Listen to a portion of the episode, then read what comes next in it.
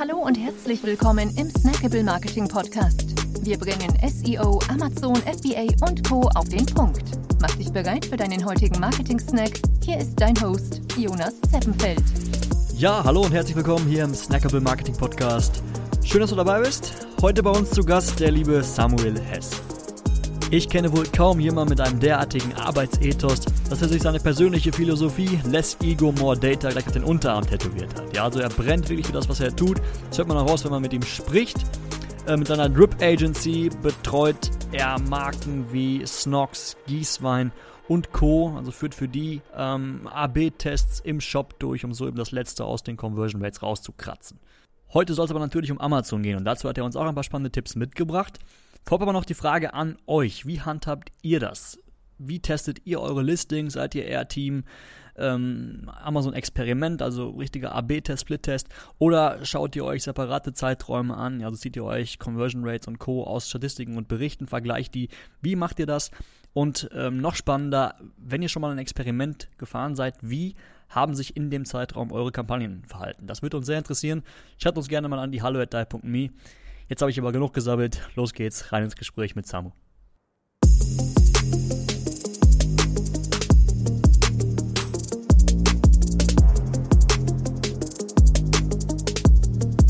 Moin Samu. Ja, moin Jonas, geil, dass ich hier sein darf. Freut mich. Ja, ich, ich freue mich sehr. Es ist mir eine Ehre. Ich habe vorhin schon eingangs erwähnt, wenn ich an Testing denke, denke ich an euch, denke ich an, an Drip.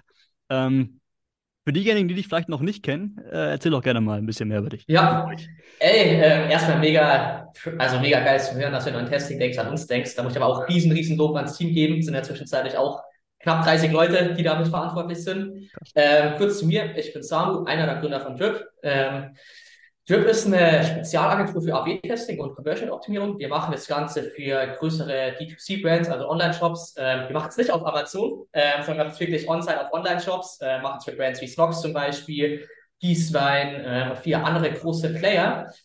Und ja, den letzten, jetzt muss ich überlegen, wann gibt es uns? In den letzten vier Jahren haben wir jetzt, glaube ich, knapp 2000 AB-Tests durchgeführt, äh, knapp eine Milliarde Online-Volumen verwaltet, äh, über die wir getestet haben. Äh, statistisch haben wir jeden einzelnen Menschen in Deutschland vertestet.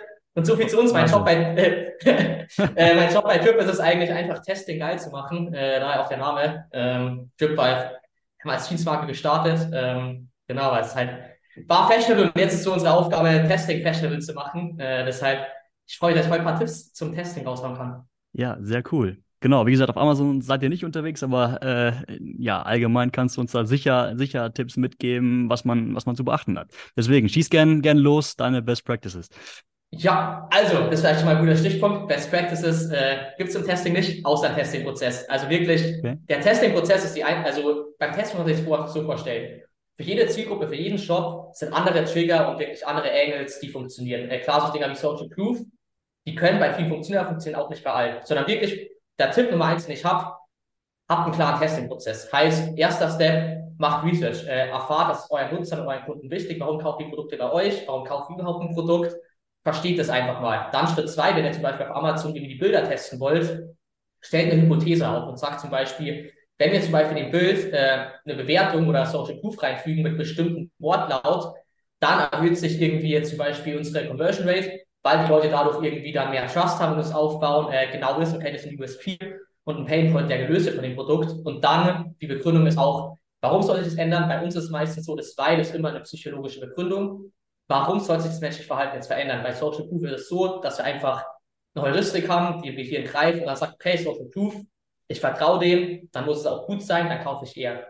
Und das ist so das Allerwichtigste wirklich.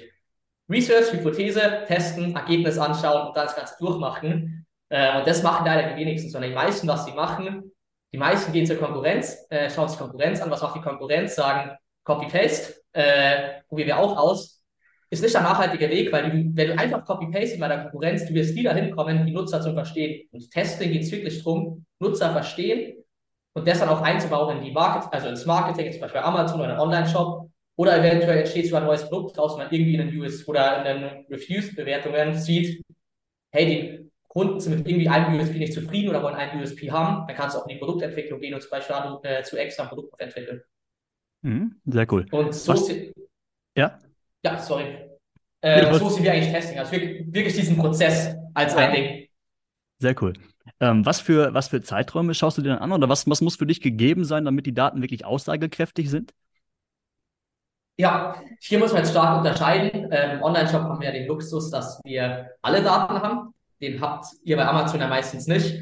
Heißt, was wir im Online-Shop machen, wir machen immer statistische Vorberechnungen, wo wir berechnen, okay, wie viele Nutzer brauchen wir, um einen bestimmten Effekt machen. Zum Beispiel, wir können ausrechnen, 3% äh, Uplift im Monat irgendwie wird bei uns jetzt 30.000 Euro entsprechen. Heißt es ein Effekt, den wollen wir nachweisen können. Also Minimum 30.000 Euro, weil vielleicht drunter lohnt es sich einfach nicht. dann schauen wir uns an, okay, für diese 3% brauchen wir zum Beispiel irgendwie 250.000 Nutzer. Da gibt es alle möglichen Statistikkalkulatoren draußen, die man benutzen kann. Und so machen wir das Ganze. Dann sagen, okay, wir wollen jetzt hier irgendwie das berechnen, äh, wie viele Nutzer brauchen wir und deshalb die Anzahl an Nutzer, über die getestet wird. Und dann im Nachgang rechnest du nochmal statistisch aus und schauen uns Veränderungen an. Bei Amazon kann man es, glaube ich, bei zwei Arten aktuell machen, dass man wirklich äh, AB testen kann. Heißt, da geht der Approach auf jeden Fall hin. Ähm, und dann ein anderer Way, weil Amazon ist ja, glaube ich, was ganz oft gemacht wird, dass irgendwie über zwei, drei Wochen hinweg äh, bestimmte Sachen abgeändert werden. Ähm, und dann äh, wird geschaut, ich glaube, auch Revenue per User. Das kann man so auf jeden Fall auch machen. Was hier halt wichtig ist, ein muss zum ersten klar sein, wenn man es um zwei Wochen, zwei Wochen Rhythmus testet, ein Uplift, äh, muss dann nicht gleich bedeuten, dass der Test positiv war, sondern kann zum Beispiel auch sein, wenn du jetzt einen Test über Black Friday oder irgendwie Prime Day fährst, dann hast du dann nachher deutlich mehr Kaufintent, heißt, egal was du wahrscheinlich in dem Zeitraum änderst, äh, es wird besser performen, weil einfach mehr Leute kaufen. Und deshalb so Dinge, die müssen einem klar sein. Das heißt, da, je länger du als einen Test fährst, desto mehr Daten hast du wahrscheinlich, dass es funktioniert. Aber es ist sehr, wirklich extrem schwer, das, äh, da so actionable zu machen. Deshalb, so bei Amazon würde ich wirklich den größten Wert drauf legen, äh, wirklich die Nutzer zu verstehen, wirklich mehr in Research zu gehen und da mal krassere Änderungen zu machen und vielleicht mal ganz andere Engels zum Testen. Mhm. Ja, was, was wir oft, oft sehen, dass so ähm, Verzerrungen, wie zum Beispiel, dass dann der Preis in der Zwischenzeit geändert wird, die gar nicht so mit in die, äh, in die Be Bewertung nachher einfließen. Ja, dann wird gesagt, ey, die Conversion hat sich ja. jetzt gar nicht, gar nicht verbessert, aber der Preis wurde inzwischen äh, auch um 5 Euro erhöht. Klar, dass das dann irgendwo auch Einfluss nimmt. Ja. Das vielleicht auch noch, äh, um zum ersten Punkt nochmal zu gehen, isolierte Änderungen testen. Also du kannst zum Beispiel, wenn du im Online-Shop jetzt eine Homepage komplett umgestaltest und veränderst und gegen die aktuelle testest, du hast keine klare Hypothese mehr. Das heißt immer, wenn du was testest, klare Hypothese zu einer klaren Isolation und mehr änderst du nicht. Also heißt, wenn du jetzt einen Test fahren würdest äh, mit einem Social Proof Element, würdest du auf gar keinen Fall irgendwie den Preis verändern. Mhm. Sehr cool. Ähm, Hast du denn so, du hast vorhin gesagt, Best Practices gibt es nicht. Gibt es denn so, so Golden Nuggets für dich, wo du sagst, so das ist das, was wir bei unseren Kunden immer zuerst ausrollen, was wir zuerst testen?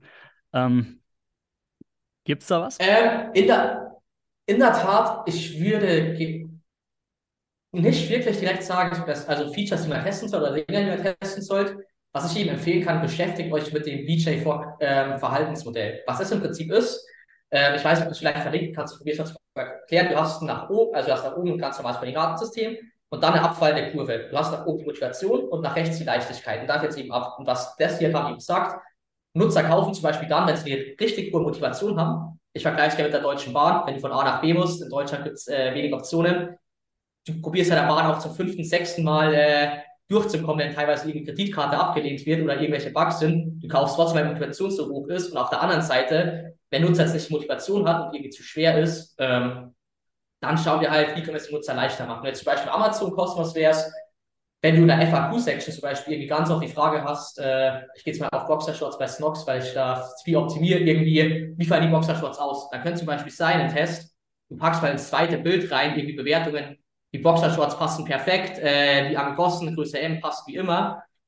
Und dann hast du da zum Beispiel Ability, weil der, die Person Ability ist im Prinzip, wie schwer ist es, kognitiv sich mit dem auseinanderzusetzen, wie viel Geld braucht der und motorisch. Und so probieren das Ganze zu denken. Und das sind so überlegt bei euch wirklich im Kaufprozess, wie könnt ihr Entscheidungen leichter machen? Wo im Kaufprozess sind Entscheidungspunkte, wie das bei uns Decision Trees, die getroffen werden müssen? Und wie kann man die verleichtern? Und das ist eigentlich so die Best Practice. Wenn du einfach mal zu einem Freund hingehst und fragst, hey, wenn du das Produkt kaufst, sag mal kurz vor, was sind die Gedankengänge, die du hast? jeder jetzt zum Beispiel Fashion kauft, wird dir sagen, okay, Unterhose, Farbe, dann für die Größe wichtig. Und dann bei der Größe fängt es meistens an. Okay, wie fällt die jetzt aus? Ich bin mir nicht sicher. Und dann kannst du hier ansetzen. Und das für mich die größte Best Practice, in dies, also in den Entscheidungsprozessen anzusetzen, die leichter zu machen, anstatt blind äh, eine Trust Badge zu kopieren. Mhm. Cool. Dann noch eine abschließende Frage. Ähm, bei Amazon scheiden sich immer die Geister. Du hast zwei Möglichkeiten. Du kannst entweder das, was wir ehrlich gesagt, ehrlich gesagt immer bevorzugen, heißt, du änderst wirklich manuell, jetzt sag ich mal, ein Hero-Image, schaust es dir ein paar Wochen lang an, änderst dann, ähm, ja, oder hast dann im Endeffekt zwei Zeiträume, die absolut clean sind. Ja, im Idealfall, wie gesagt, sonst nichts, äh, nichts, was anders ist, also weder irgendwie ein Angebot drin oder eine Preisänderung. Und alternativ dazu gibt es natürlich auch von Amazon selber AB-Tests. Heißt, die schauen sich dann auch irgendwie in vier Wochen an und wechseln aber zwischendurch immer mal. Ja, heißt, die packen dann mal das Bild rein, mal das Bild. Das geht eben für, ähm, ja, für Hero Image, für den Titel und für, für den A-Plus-Content. Ähm, hast du da irgendwie auch einen Tipp? Was, was würdest du da empfehlen? Wie gesagt, wir sagen immer lieber zwei komplett ähm, separate Zeiträume, statt diesen Tests von Amazon da selbst zu vertrauen. Ja, ich muss ganz ehrlich sagen, ich habe mich mit dem Amazon AB-Testing der Statistik-Engine ein bisschen auseinandergesetzt, wo sie announced haben. Mhm. Ich würde, äh, ich hoffe, du bist jetzt nicht böse, das von Amazon nehmen, ganz ehrlich, einfach aus dem Grund, weil Amazon statistisch zufällig die Nutzer bucketet. Und das heißt im Prinzip, du hast eine klare 50-50-Verteilung über alle Endgeräte, über alle Nutzergruppen, während es zum Beispiel bei einem, äh, wenn du es manuell machst, nicht gegeben ist. Und du hast bei den manuellen Dingern zum Beispiel auch nicht, bei Amazon macht es, der wie im Online-Shop auch, du machst einfach, du hast gleichzeitig zwei verschiedene äh, Varianten live. Amazon sagt einfach, okay, Person A bekommt das, Person B das, Person C wieder die erste Variante, Person E die ähm, Referenz. Und dadurch hast du einfach, ähm, wen, also du hast einfach eine klare Genauigkeit in Daten, kannst es besser anschauen. Ähm, das habe ich auf jeden Fall mit dem gehen, was bei Amazon dann wieder total wichtig ist. Du musst dich mit der Statistik beschäftigen. Beim Beispiel, du kannst, äh, das machen auch ganz viele beim Testing falsch, schauen in ein Testergebnis rein. Zum Beispiel nach einem Tag hast du irgendwie 10 äh, Transaktionen versus 15, was ganz oft der Fall ist. Dann hast du 50% Uplift, statistisch absolut äh, invalide, weil du einfach zu wenig Daten hast. Äh, und deshalb Fehler kann relativ gleich bei den Amazon AB-Tests passieren, wenn du einfach reinschaust. Bei Amazon, glaube ich, auch recommended vier bis sechs Wochen Testlaufzeit. Deshalb ich würde auf jeden Fall das machen, wenn es möglich ist, äh, weil du einfach statistisch gesehen auf der sichersten Seite bist. Äh, und wie gesagt, wenn du über zwei Wochen zum Beispiel clean Zeitraum hast, äh, dann machst du wieder zwei Wochen anders.